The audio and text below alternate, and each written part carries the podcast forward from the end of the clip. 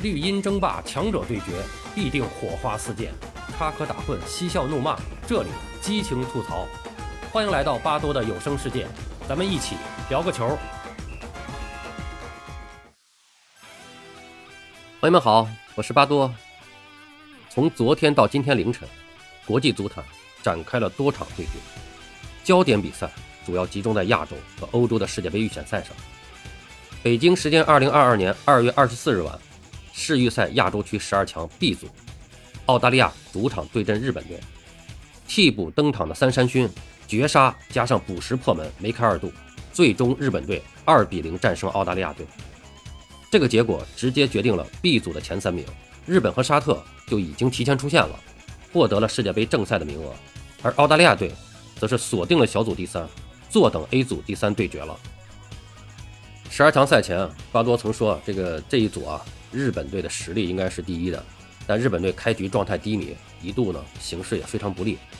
也有很多人说巴多说的不对啊，但随后日本队一波连胜，还是令人信服的，提前拿到了出线权，实力还是毋庸置疑的。随后在阿联酋沙加进行的2022年卡塔尔世界杯亚洲区预选赛十二强的第九轮的比赛中，中国男足1比1战平沙特队。总体来说，这场比赛沙特是在已经提前出线的情况下。还是比较认真的完成了比赛。首先是主力进前，其次是在场上踢的也是比较的投入。他们还是希望拿下一场胜利的。从场面上看，由于实力差距确实比较大啊，这个大部分时间国足还是被碾压的。但沙特人的体能啊，到了下半场后半段还是有点下降。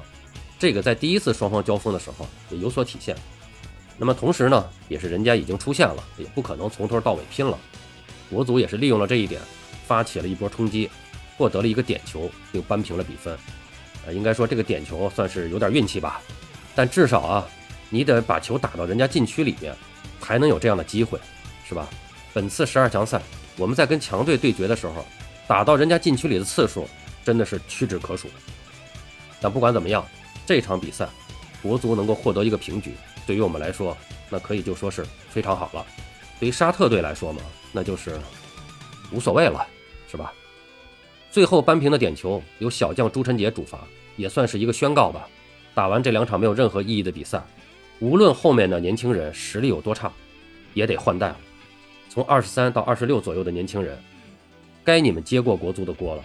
三十多岁的这茬人已经顶了十年的骂名了，让他们歇歇吧，他们也辛苦了，真的不容易。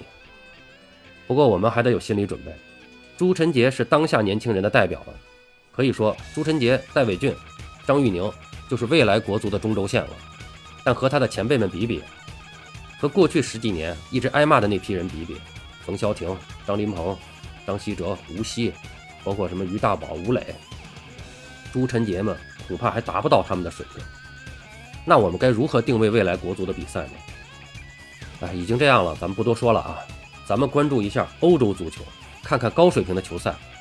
来平复一下我们内心的这个伤痕，也为足球比赛正一下名。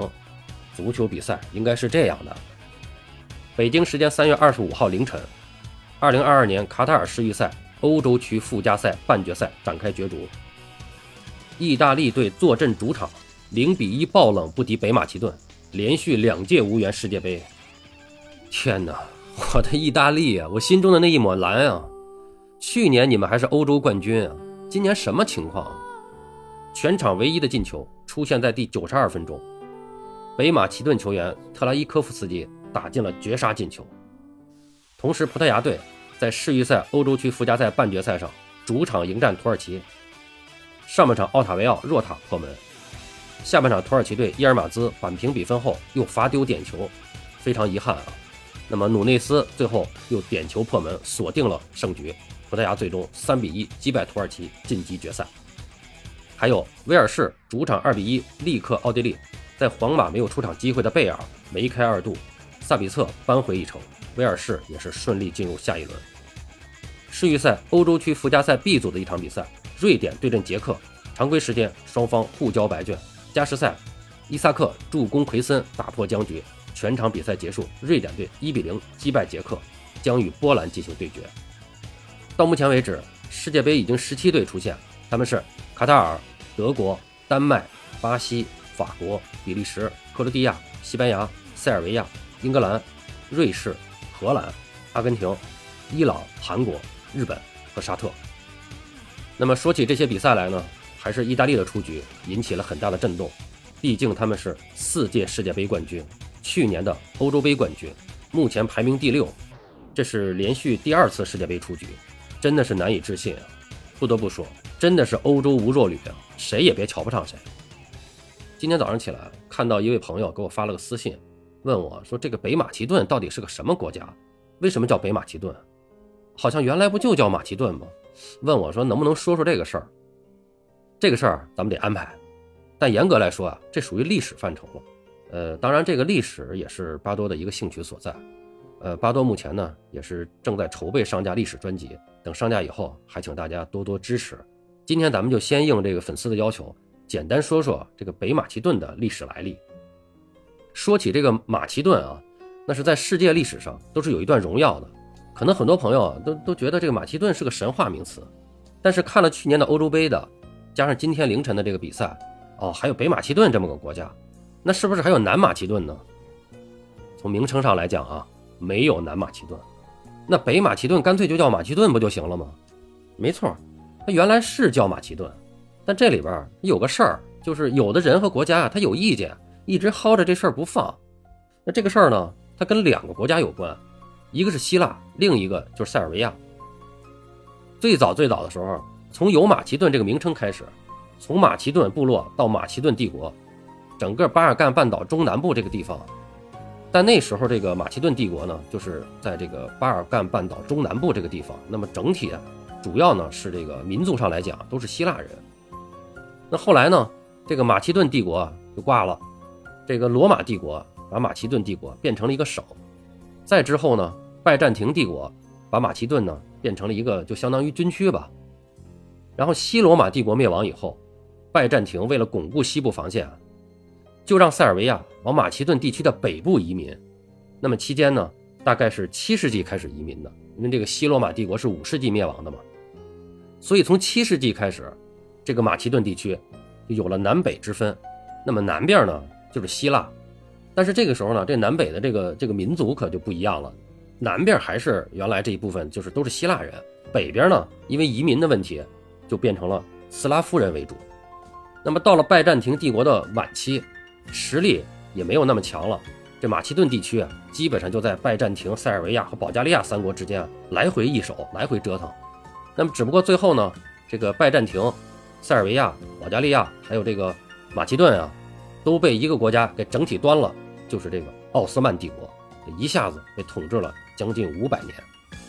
那么到了一战前夕，塞尔维亚、保加利亚和这个南马其顿，这南马其顿实际就是希腊啊，就是这三个国家都在搞复国运动，联合起来就在巴尔干半岛和奥斯曼干。那确实也打赢了，这三个国家呢都独立了，复国了。那么就把这个马其顿地区呢，哎，就给分了。那么到了二战的时候。希腊和以塞尔维亚为主体的这个南斯拉夫王国就加入了同盟国，保加利亚加入了轴心国。二战之后，南斯拉夫联邦就是后来这个科索沃战争中的这个南联盟的前身啊。这个国家的领导人就是著名的这个铁托，这也是一个非常有意思的人物。那么他和当时的这个斯大林实际上是特别的不对付，虽然都属于社会主义阵营，但他们他们两个人是完全死掐的。那这个铁托干了一个什么事儿呢？本来马其顿地区北部，它这个是塞尔维亚的，但是呢，他把这个马其顿地区北部给独立了出来，叫什么呢？叫马其顿社会主义共和国，也属于就是南斯拉夫联邦的一个社会主义共和国。那么后来呢，南斯拉夫解体了，那么一九九二年以后呢，他先后叫过马其顿共和国和和前南斯拉夫马其顿共和国。那这么一叫呢？马其顿地区的南部就是希腊，就是希腊。这希腊人就不高兴了，因为希腊人追溯他们的历史，就是马其顿是希腊人的历史，是希腊人创造的。你们斯拉夫人凭什么叫马其顿？我们前面讲了，这个这个马其顿实际上主要是当时的马其顿帝国，然后呢一直延续下来。马其顿的这个主体民族他是希腊人，哎，所以这希腊就不高兴，你们斯拉夫人凭什么叫马其顿？这个矛盾就产生了，而且一直是纠缠了很多年。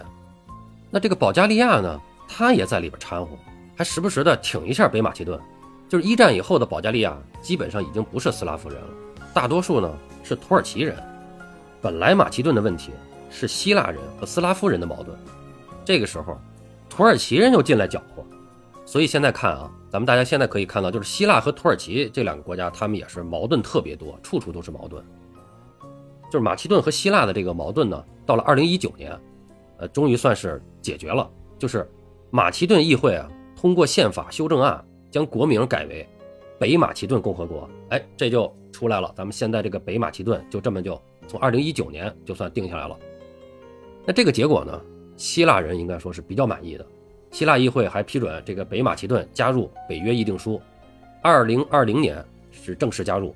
那么北约三十个成员国，北马其顿是最后一个。呃，这就是这个北马其顿这个名字的一个历史脉络吧。这个没有南马其顿，因为从地域上来看，其实就是希腊人，但民族呢又不同，大概就是这么个意思啊。还是让我们继续关注下一场比赛吧，看看这个北马其顿还能不能再创造一个冷门，把葡萄牙也干掉呢？不过呢，估计有意大利人这一道，葡萄牙人也不会掉以轻心了吧？好了，今天咱们就聊这么多，感谢您的收听。你有什么想和巴多交流的，咱们评论区见。本节目由喜马拉雅出品。欢迎收听、订阅、评论、转发，巴多聊个球，我们下期再见。